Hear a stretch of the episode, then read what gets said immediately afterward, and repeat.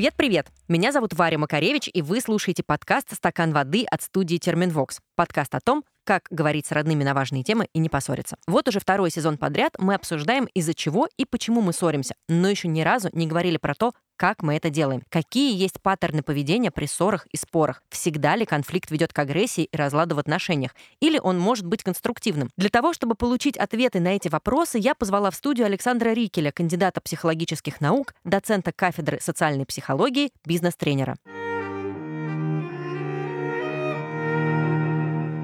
Александр, привет. Привет, Варя. Мы сегодня с тобой будем говорить очень много про конфликты. Мы обычно здесь обсуждаем темы, которые становятся конфликтными внутри семьи. А сегодня очень хочется узнать, а как, собственно, мы ссоримся, что происходит, какова механика этого процесса. И давай начнем с теории, э, немножко такого научного занудства, что вообще такое конфликт, что в психологии этот термин означает. На самом деле, я думаю, что каждый из слушателей, и вообще каждый человек, если его разбудить ночью, легко скажет, что такое конфликт. В целом, всегда полезно определиться с терминами. Любой конфликт начинается с базового противоречия, в чем угодно, во вкусах, э, кому что нравится, там, какой, не знаю, кофе нравится, какой не нравится, кто, э, или более глубинные вещи, у кого-то какие-то ценности, у кого-то другие ценности, интересы, роли, не совпадающие. Вот любое противоречие, но это еще не конфликт. После этого это противоречие должно быть, простите за пафосное слово, осознанно и должно вылиться в то, что участники этого противоречия, стороны, должны осознать какую-то несовместимость. Если э, там ты на меня смотришь, и тебе не нравится, не знаю, мое поло, да, например, ты можешь сидеть и молчать по этому поводу и не выгонять меня из э, студии. Я удержусь как-нибудь, да, если вот. что. Ну, ты профессионал, ты профессионал. Вот. А можешь сказать, слушай, пожалуйста, или ты меняешь э, поло, да, или вот этого не будет продолжаться дальше этой записи. И в этот момент это значит, что это противоречие, оно озвучивается, противоречие превращается в некую нашу несовместимость, и тогда ты даешь мне некоторый выбор. Либо я просто... И это тоже еще не конфликт. Либо я соглашаюсь и говорю, окей, я иду меняю пола, либо я начинаю, соответственно, это противоречие подкреплять отказываясь от этого. Вот в тот момент, когда мы с тобой оба не хотим вот эту нашу несовместимость разрешить методом уступок э, или методом переговоров, или методом компромисса, вот в тот момент, когда мы не хотим, вот в этот момент начинается конфликт, потому что мы начинаем причинять, э, на языке психологической теории, мы начинаем причинять друг другу ущерб некоторый.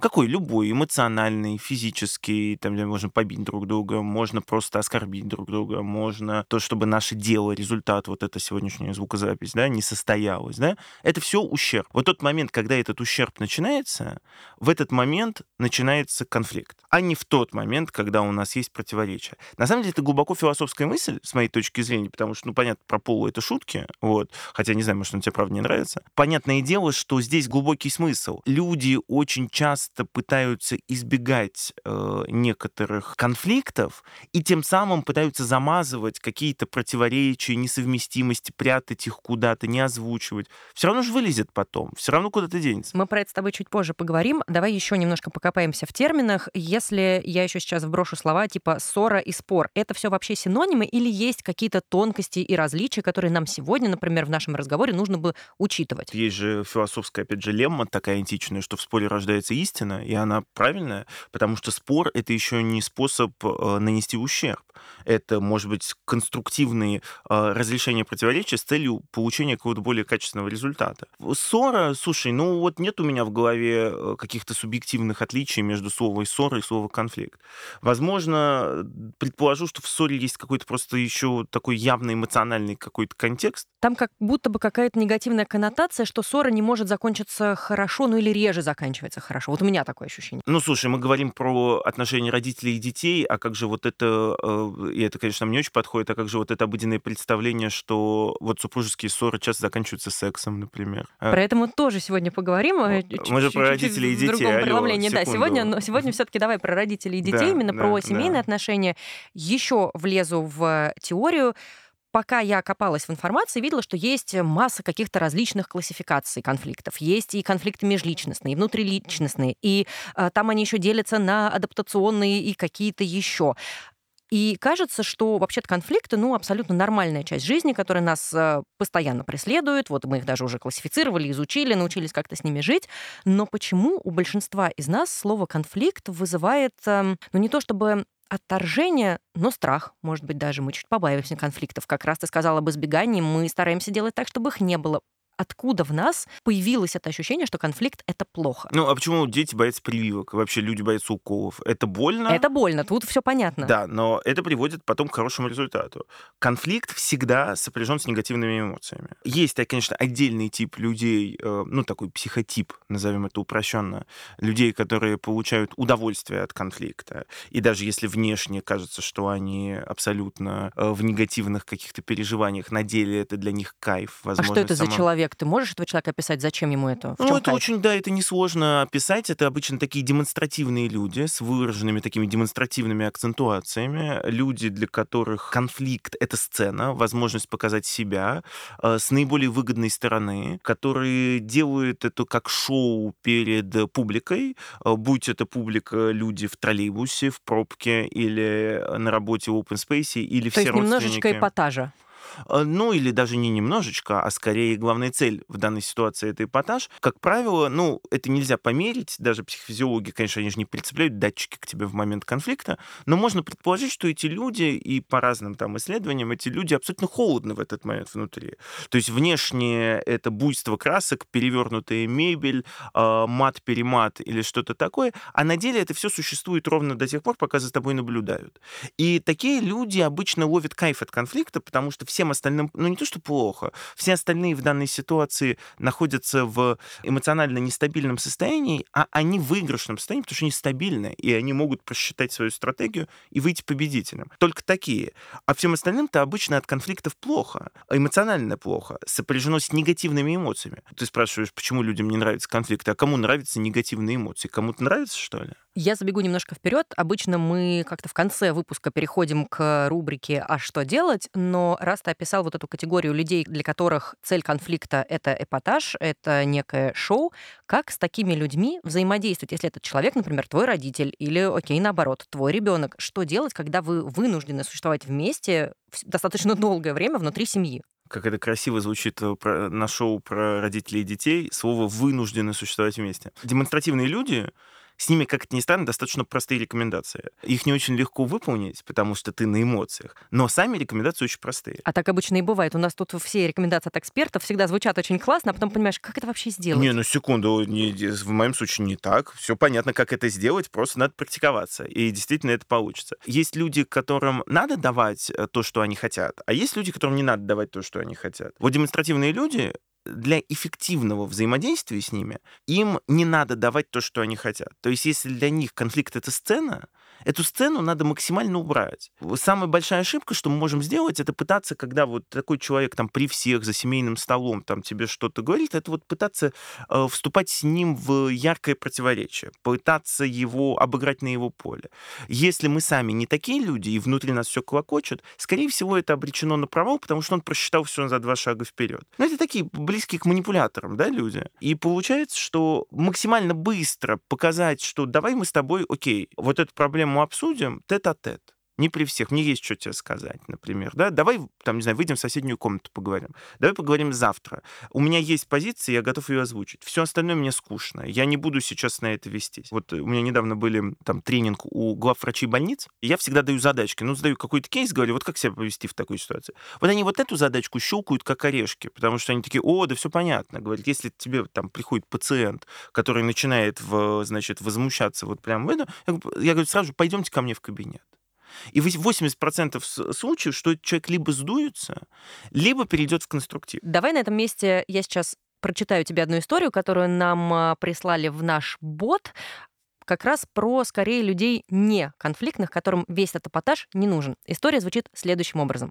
Привет, стакан воды. Спасибо за классную тему для рассуждения. Я всегда считала себя неконфликтным человеком. Кажется, что это пошло из детства. Мои родители ссорились, когда я была маленькая, и в эти моменты я всегда закрывалась в своей комнате и плакала. Было просто страшно. Мы с ними особо не ругались. Я была послушным ребенком и хорошо училась. Но когда взрослеешь, понимаешь, что конфликты — это такая же часть коммуникации с людьми, как совместные шутки и приколы, ну и кризисы. Короче, это неизбежно, и надо учиться себя правильно вести в такие моменты, вывозить и свою агрессию, и агрессию другого другого. Но переступить через себя все равно сложно. Когда на меня кто-то на работе или даже молодой человек на эмоциях повышает голос, я замыкаюсь, тело предательски подводит, начинаю краснеть, а слезы подступают к горлу. Поэтому все притирки стараюсь решать голосом и сохранять самообладание, даже если кто-то очевидно переходит границы. Но кажется, что какую-то агрессию я все равно удерживаю, потому что крики и ругань для меня, видимо, пережитки детской травмы от ссоры с родителями. И из-за этого в ссорах я чувствую себя незащищенно. Быть неконфликтным — это вообще ок, или здоровой агрессии надо учиться? Что ответишь? Вот э, сложная зарисовка, ну то есть Тут сложная, много всего очень. сложная как жизнь, то есть она нормальная, потому что она, потому что она жизненная, но реально сложная. Есть на самом деле вещи, которые, конечно, сейчас немножко сниму себя ответственность, в таких вещах лучше обсуждать с психотерапевтом, и вот этого как раз не бояться. Потому что универсальный рецепт в духе «давай вымещай эмоции» или «давай держи все в себе» — это слишком шаблонно. Когда есть переплетение, ну вот что мы услышали. Тут мы услышали много чего. Мы услышали про какую-то вот рефлексию детского опыта, да, видимо, действительно очень значимого, да. А мы услышали про теперешние отношения с молодым человеком или там на, на работе. Тут же есть еще много нюансов всяких. Не в смысле, что я хочу сейчас уйти от ответа на вопрос. Но вот так вот взять, дать напрашивающийся совет, а напрашивающийся совет, конечно, очевиден, что любая бесконфликтность, любая бесконфликтность, и такой тип поведения тоже присутствует, несет в себе следующие риски. Какие риски? Первый риск — это действительно отсутствие канализации для своих эмоций и переживаний, ну, такой очевидный вполне, да, что, опять же таки, прорвет где-то, когда-то и, и точно, скорее всего. И может как прорвать в плане отношений, так и в плане каких-то неврозов, которые у тебя могут развиться после этого. А второе, почему бесконфликтность это плохо? Потому что еще тебе кажется, что это, кстати, любопытный момент в исследованиях всплывающий. Тебе кажется, что бесконфликтность положительно воспринимается окружающими, потому что такой друг для всех, такой кот Леопольд. А некоторым людям хочется, наоборот, от тебя э, какой-то более четкой позиции, возможно, даже конфликтной, который будет их защищать, отстаивать, будет защищать тебя, может быть, там твоих потом близких. А у тебя этого нет, потому что тебе кажется, что ты должен сохранить вот этот вот э, прекрасный климат в, в доме или там в помещении. И этого нет. Я из тех людей, кого это немножко раздражает. Мне иногда прямо хочется, чтобы человек как-то явно обозначил, что он думает, что он хочет, а не соглашался на все. Причем, смотри, тебя это раздражает просто, может быть, относительно кого-то, а чем ближе тебе этот человек, тем больше тебе этого будет даже хотеться в некоторой логике да, потому что это такая стабильность, некоторая, э, некоторая уверенность в человеке. А эти люди иногда даже вот если и они обидятся, а кто-то скажет, это как флюгер, да, там вот то в одну сторону, то в другую, как тут понять, что за... А ты не флюгер, ты просто не хочешь конфликта. А люди так это воспринимают в том числе. Поэтому ответ на историю такой, э, надо глубже разбираться, если это беспокоит, это серьезно. А в целом-то, конечно, бесконфликтность, да, прекрасная история, но все есть лекарство и все есть я. Есть вот два таких минуса, которые надо держать в голове. И понимать для себя, эти минусы, это вот просто тут абстрактные, или это реально вот моя в том проблема, и в точку попали с этими минусами. Ну и тогда пытаться меняться. Мы с тобой уже упоминали некий выброс эмоций во время конфликта, и тут я не могу не спросить тебя про стадии конфликта. Если мы вспомним концепцию принятия, у нее есть очень четкие прописанные стадии. Отрицание, гнев, торг, депрессия и, в конце концов, принятие. У конфликта есть что-то подобное? Вот у нас есть некая триггерная точка, где столкнулись наши как раз противоречия, а потом, не знаю, какое-то несогласие, потом выброс эмоций, потом вот примирение, все, все счастливы с торгом, депрессией э, и принятием интереснее, мне кажется, потому что это тут более глубинные механизмы заложены. Здесь стадиальность, она, мне кажется, более скучная, она вполне понятная. Сначала зарождается противоречие, потом это противоречие доходит до определенной точки, когда оно озвучивается. Это называется инцидент, такой какой-то, когда спичка загорается и все вспыхивает. Некоторые люди э, путают предмет конфликта суть, из-за чего, и инцидент. Ну, например... Давай сейчас как раз поясним разницу. Ну да, ну, например, там, не знаю, вот э, приходит ребенок домой после школы, значит, э, значит, э, помыл руки, переоделся, вот, и что-то сделал, а мама смотрит и начинает, значит, э, кричать, а почему ты опять рюкзак поставил в этом месте, ну, сколько можно говорить, да? И начинается конфликт, и вроде как, ну, какого черта из-за такого пустяка? А, наверное, не из-за пустяка. Это инцидент, который открывает какое-то другое противоречие, но очень часто люди ссорятся из-за инцидента, не пытаются пытаясь понять, в чем как бы реальный эм, смысл или из-за эмоций, не переходя к этому. То есть инцидент и предмет могут совпадать, а могут не совпадать. Да? Но дальше идет эскалация, то есть, собственно, само развитие, выброс эмоций, физические действия, эмоциональные действия, оскорбления, ну, что мы что рассказывать. И это неизбежно приводит к переговорам и в итоге к какому-то разрешению противоречия. А дальше уже вот после этой кульминации, кульминационной точки э, идет постконфликтная стадия, которая тоже, конечно, э, характеризуется тем, что она, естественно, накладывает э, отношения. Ну, например, если произошла какая-то очень серьезная размолвка с ребенком, и вот настолько неприятный диалог, который остался вот как у нашей героини на всю жизнь, то это все равно постконфликтная ситуация. Да? Может такого не происходить, если, допустим, стороны не заинтересованы в ликвидации ущерба. Вот это самое страшное, конечно. Мы называем в психологии такие конфликты трудно разрешимыми, но на самом деле между нами девочками это политкорректное название для вообще неразрешимых конфликтов. Но так аккуратненько и обтекаемо. Ну да, ну чтобы никого не обидеть. Ну, это вот, например, если мы с тобой ругаемся, ты мне говоришь, послушай, мол, Саш, ты не видишь, что у нас с тобой проблемы? Ты не видишь, мы не можем так больше жить дальше. А я сижу, там, пью пиво на диване и говорю, слушай, ну, может, уже хватит, какие проблемы? У тебя в голове проблемы, иди там, не знаю, к психологу сходи. У нас все нормально, перестань, э, мол, значит, э, насиловать насиловать мне мозг. Вот это страшно. Страшно потому, что ты ощущаешь вот этот самый ущерб, а я нет. И это значит, что никакой заинтересованности в том, что что-то поменять, я, у меня нет.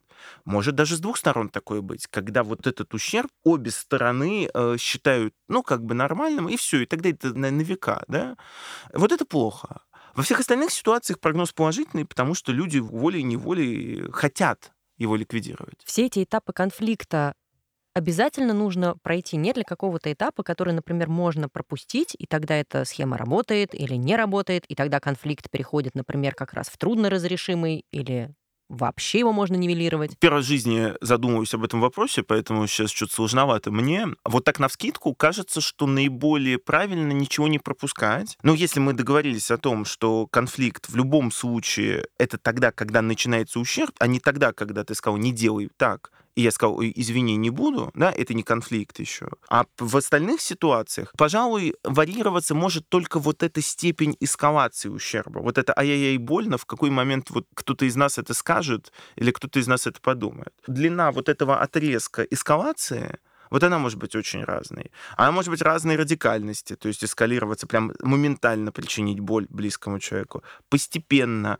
Э, слушай, мы еще не обсуждали вот эти все латентные конфликты, когда, например, я ощущаю вот этот вот, опять же, ущерб, начинаю понимать, что это не сразу. Например, меня э, осуществляется какое-то психологическое домашнее насилие. Ну, типа какая-нибудь пассивная агрессия сюда ложится? Ну, типа того, или какое-нибудь психологическое домашнее насилие, которое вот идет, а я воспринимаю это как что-то нормально, нормально, нормально, и вдруг проходит 10 лет, и я думаю, да господи, а что же вообще за жесть-то происходит в моей жизни? И я это начинаю понимать только потом, и вот это вот неосознание того, что на самом деле для меня это ненормально, да, э, но это тоже некоторый фактор, который может варьироваться. А так-то в целом стадии очень логичные. Ты их не перетасуешь местами и не переставишь в другие части. И они, в принципе, наверное, все должны быть. Потому что чтобы э, тебе э, перестало быть больно, надо сначала, чтобы было больно. А иначе-то как бы как? От чего зависит как раз вот эта разность коммуникаций? Кто-то предпочтет хлопать дверьми кричать, бить тарелки, не дай бог, переходить к какому-то физическому насилию, а кто-то, например, будет как раз использовать инструменты типа пассивной агрессии, а, погружать другого вот в эту атмосферу конфликта, при этом не обозначая его явно, от чего берется вот эта разница? Это разница среды, в которой человек рос, просто психотип. Что на это влияет? Ну вот ты бьешь тарелки, например? Нет, я держу себя в руках. А, то есть у тебя пассивная агрессия в этой логике? Слушай, мне вообще, если так подумать, мне кажется, что последнее время я проговариваю все ну, то есть у меня конфликты — это когда мы сидим за столом и разговариваем. И я, честно, не могу вспомнить за последние, если взять там лет шесть, там, неважно, отношения с родителями или отношения с э, моим партнером, я не могу вспомнить ситуацию, где такая, блин, хочется сейчас салатник разбить, но вот не буду. Не хотелось. У тебя скучный правильный ответ Да ужас оказался вообще. вообще. Как правильно ты живешь. Мне кажется, что в твоем вопросе уже и ответ заложен. Ну, все вообще в нашей психологии — это совокупность наследственности и социального контекста. Наследственность ты имеешь в виду то, что мы, например, видели в родительской по- семье? по-другому. Или как? э, плохо выразил мысль. Наследственность чисто генетическая, раз, потому что есть, э, если говорить о наследовании между поколениями каких-то черт, то это, безусловно, психогенетиками изучается. Воспитание в локальной семье, в локальной малой группе и вообще в целом социальный контекст. Вот все всегда в психологии будет на пересечении этих вещей. Поэтому где-то мы можем говорить про темперамент. Темперамент — это вещь врожденная. И бьют тарелки люди, значит, потому что они вот такими родились. Темперамент, окей. Среда э, семьи, например, вот тебе там разрешали так себя вести, разрешали проявлять эмоции. Проявление эмоций поощрялось. Или наоборот говорили, ты мальчик, ты должен ни одной слезы не проронить, да? Э, вот этот контекст. Ну и, конечно, в широком смысле макроконтекст. Если мы сегодня говорим в том числе о поколениях, то поколение наше с тобой, более юное э, поколение, уже, слава богу, с моей точки зрения, простите, оценочное суждение, растет в среде, когда из каждого утюга, из интернета, из э, телевизора, да, но все равно отовсюду идет некоторая логика, что эмоции надо проживать, не надо их прятать. И это очень хорошо. Больше того, мне кажется, что нас еще учат, нас, миллениалов и зумеров, учат разговаривать я сообщениями. Типа, приходи и в любом конфликте не человека обвиняй, а начни рассказывать, вот мне плохо, мне грустно, я себя чувствую вот так-то. Можно ли сказать, что а наши родители, обобщая, ведут себя все в общем как-то иначе, потому что их учили или они видели что-то другое. На самом деле, конфликты отцов и детей — это вечная константа человека на Земле. Здесь скорее вопрос в том, как эти конфликты проходят. То есть есть ли у нас разные паттерны проведения конфликтов у нас и у наших родителей? Я скорее имел в виду, чтобы было понятно слушателям, я имею в виду конфликт отцов и детей в широком смысле относительно ценностей, относительно в целом того, что дети и родители — это всегда две социальные группы, которые всегда взращивались э, в разных социальных контекстах, из-за этого обладают э, разными представлениями, ценностями, и еще сболтать, но не смешивать, вот в этот коктейль еще добавить тоже классическую для социальной психологии представлению «мы и они», свои и чужие. Даже если представить себе абстрактную ситуацию, в которой дети и родители, ну вот прям вот какой-то такой вымышленный мир, где абсолютно одинаковая среда, абсолютно одинаковые методы воспитания, все равно это будет конфликтом отцов и детей. Он, конечно, меньше. Э, Вот есть класс теории, э, когда мир был более медленным, знания медленнее распространялись, общество медленнее развивалось просто из-за технического прогресса и всего такого. Там еще там, до 19 века.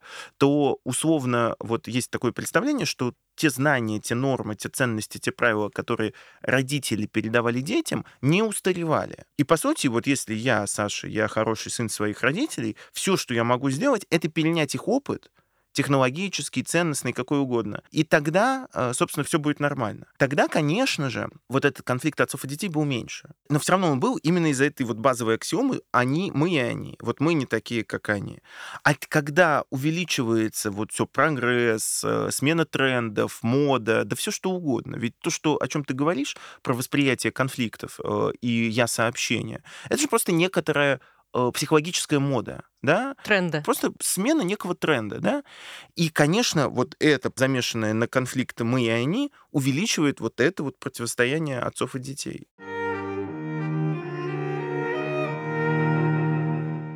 Что можно сделать, чтобы прожить свою агрессию, дать выход эмоциям и при этом не задеть другого человека? Ну, то есть есть всякие советы «выйди в поле, пари». С другой стороны, есть совет «сядь за стол переговоров, скажи человеку, что не так». Но ведь во втором случае достаточно велика вероятность, что ты вообще-то человека все таки так или иначе заденешь, как бы ты там про себя не рассказывал. Но вот тут нету единственно верного решения. Есть такое понятие красивой психологии, психологические прививки. Сейчас не хочется антиваксеров обидеть.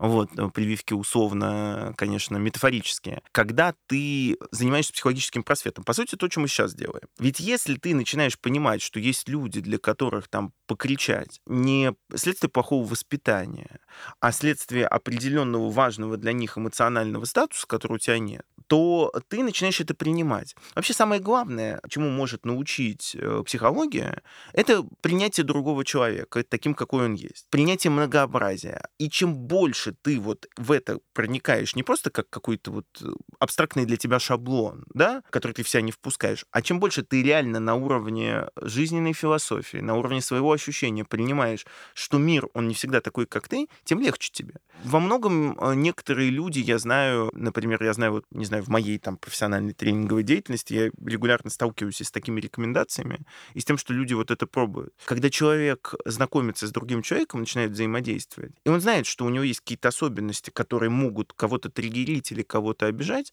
о них проще предупредить в начале это некоторый такой, э, не побоюсь этого слова, манипулятивный ход. Ну, я не верю в хорошие манипуляции. Но давайте на секунду представим, что это вот такая хорошая манипуляция, которая позволяет тебе застолбить определенные свои слабости. Слушай, ну давай представим ситуацию внутри семьи. Есть, например, суперэмоциональный папа, который орет на своего там 20-летнего сына, который все, по мнению папы, делает в жизни не так.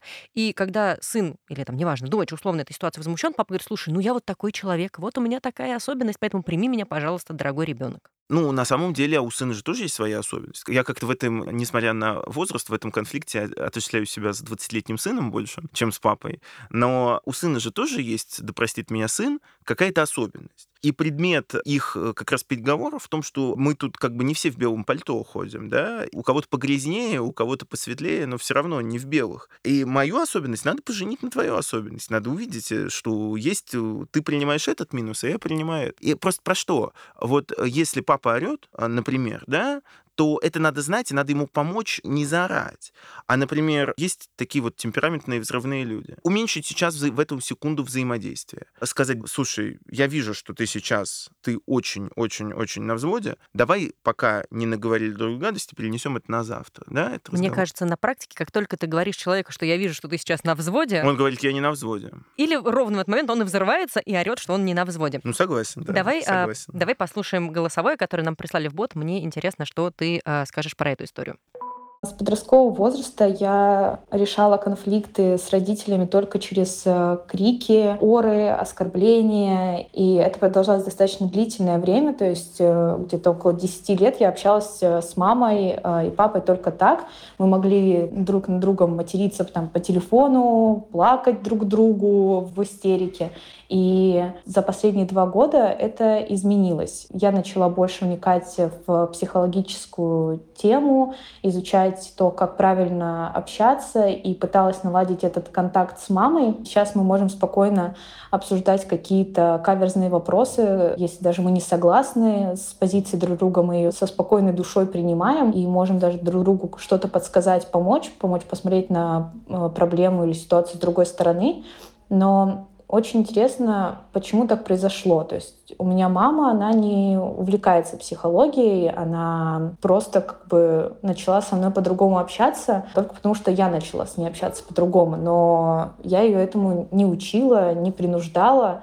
И очень интересно, что вы насчет этого думаете. Возможно ли просто своим поведением, своим отношением изменять человека, не применяя к нему никакой силы для решения этого вопроса?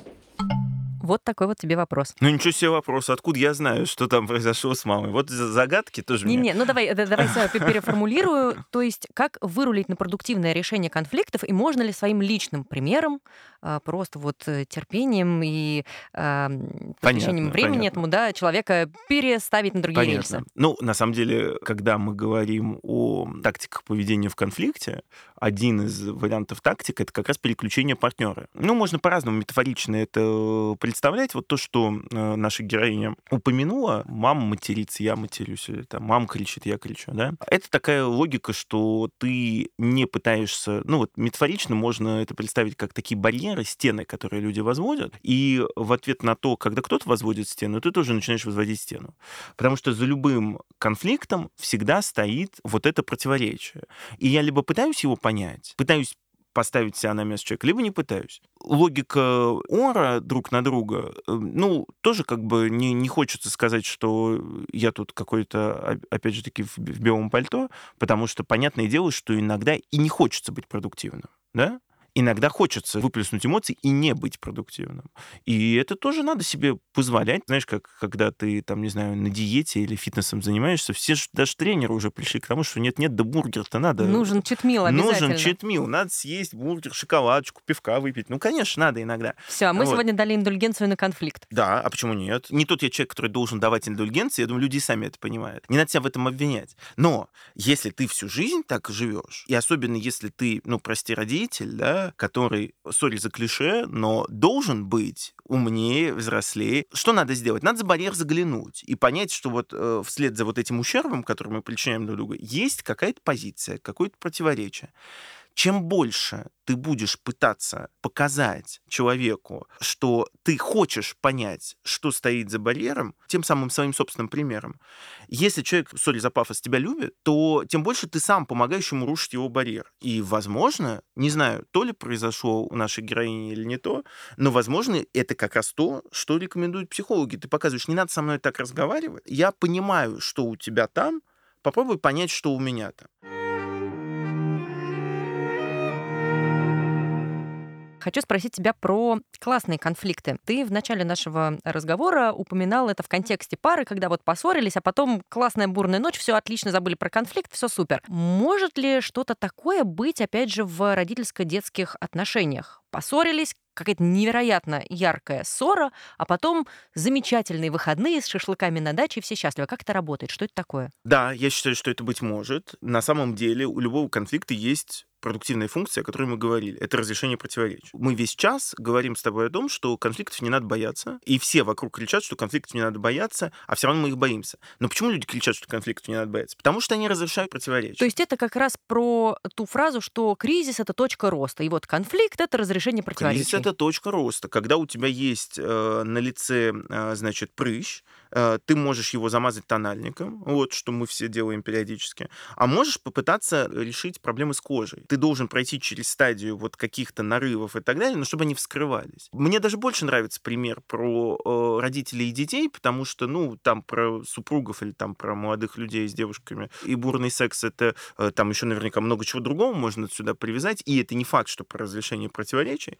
А про родителей и детей мне даже больше нравится, потому что если кто-то покричал, но при этом решили противоречия, да, да, конечно, это выводит на новый уровень отношений. Давай напоследочек попрошу у тебя еще одну рекомендацию. Давай представим, что я не конфликтный человек, или вот кто-то из наших слушателей не конфликтный человек, может ли он что-то сделать, чтобы как-то научиться и подготовить себя к конфликту, научиться отстаивать свою точку зрения, научиться, может быть, пересматривать свое отношение к конфликту. Вот есть ли какие-то шаги или рекомендации, что можно поделать до конфликта, чтобы быть к нему готовым? На самом деле бесконфликтность, демонстративность, упрямство, оно у нас и у каждого, оно не существует в абстрактном безвоздушном пространстве. У каждой этой черты есть какие-то внутренние дополнительные ниточки, за, ко- за которые это привязано к чему-то еще. Почему человек демонстративный? Почему он так хочет вот себя показывать на публике?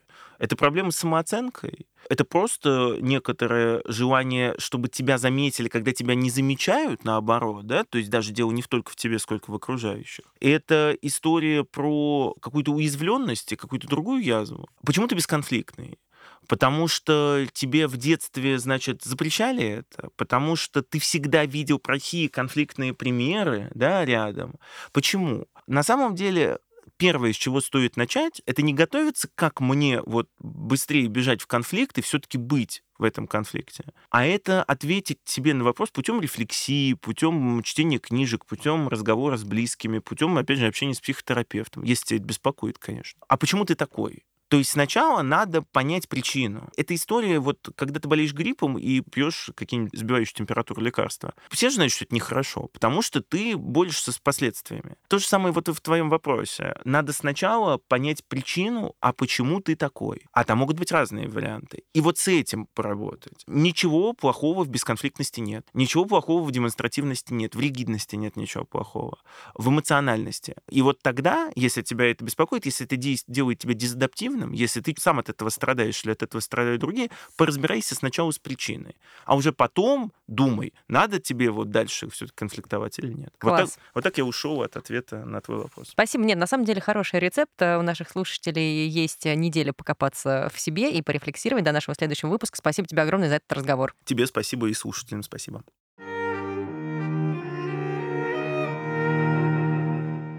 Это был подкаст «Стакан воды» от студии Терминвокс. Ищите новые выпуски по пятницам на всех платформах. Нас можно послушать на саундстриме, в Apple подкастах, Google подкастах, Кастбоксе, Яндекс Музыке и на Ютубе. Если выпуск вам понравился, отправляйте его друзьям и родным. Слушайте вместе с родителями и детьми и ставьте лайки. И подписывайтесь на наши соцсети. У нас есть паблик во ВКонтакте, в запрещенной соцсети с фотками, и еще у нас есть телеграм-канал с нашими авторскими колонками, анонсами выпусков, и там мы общаемся с вами напрямую в комментариях. Кстати, в канал можно можно нам кидать свои идеи по новым темам и гостям. Ссылку ищите в описании. Сезон близится к концу, и сейчас как никогда нужны ваши лайки, так что, пожалуйста, потратьте 2 секунды и оцените наш подкаст. Нам будет очень приятно. А еще заходите в соцсети нашей студии Терминвокс, чтобы следить за другими проектами студии и за жизнью команды. И не забывайте пить водичку. Пока-пока. Над подкастом работали ведущая Варвара Макаревич, звукорежиссер Александр Павлов, продюсер и редактор Лера Кудрявцева, дизайнер Елизавета Семенова, автор джингла Полина Бирюкова и автор идеи Глеб Фадеев.